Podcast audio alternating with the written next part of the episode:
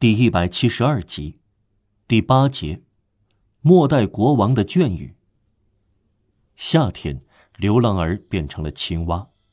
晚上，夜幕降临，在奥斯特利兹桥和耶纳桥前，从煤车和洗衣女工的船上，头朝下跳到塞纳河里，不顾廉耻和违反治安法。但警察监视着，于是出现高度戏剧性的场面。有一次引起好友的令人难忘的呼喊，这喊声在一八三零年十分有名，是流浪儿之间带战略性的警告，像荷马的诗句一样很有节奏，像雅典娜节日挨了七死人的朗诵一样几乎难以描述下来，又像古代女祭司对酒神的欢呼。喊声是这样的：“哦，弟弟，弟弟。”哦，有麻烦了！有警察，小心，快走，从阴沟溜掉。有时这个小鬼，流浪儿这样自称，识字。有时他会写字，他总能乱涂一气。不知通过什么秘密的互教互学，他们很快就掌握了各种各样有利于公众的本领。从一八一五年到一八三零年，流浪儿模仿火鸡的叫声。从一八三零年到一八四八年，流浪儿在墙上画梨。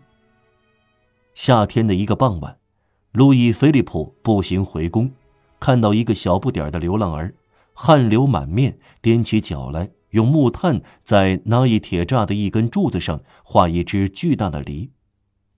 国王继承了亨利四世的好脾气，帮助流浪儿画完了梨，还给了孩子一枚路易。他对他说。梨也在上面。流浪儿爱吵闹，喜欢剧烈状态。流浪儿憎恨本堂神父。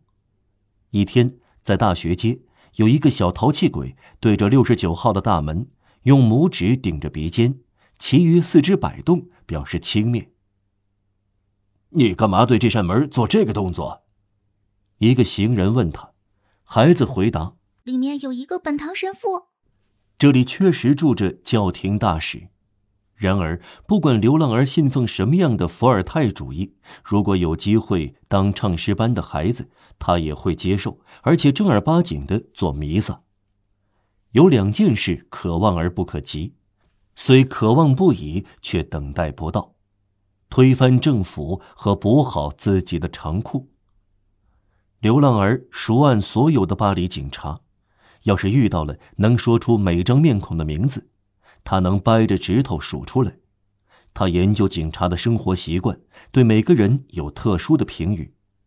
他看警察的心灵像翻开书来看一样，他会流畅的、不打咯楞的告诉您：这个阴险，这个凶狠，这个高大，这个可笑。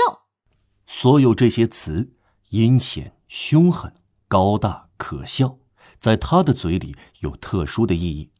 这个以为新桥是他的，不许别人在栏杆外面的边沿上散步。那个有个龙屁，爱揪人家的耳朵，等等。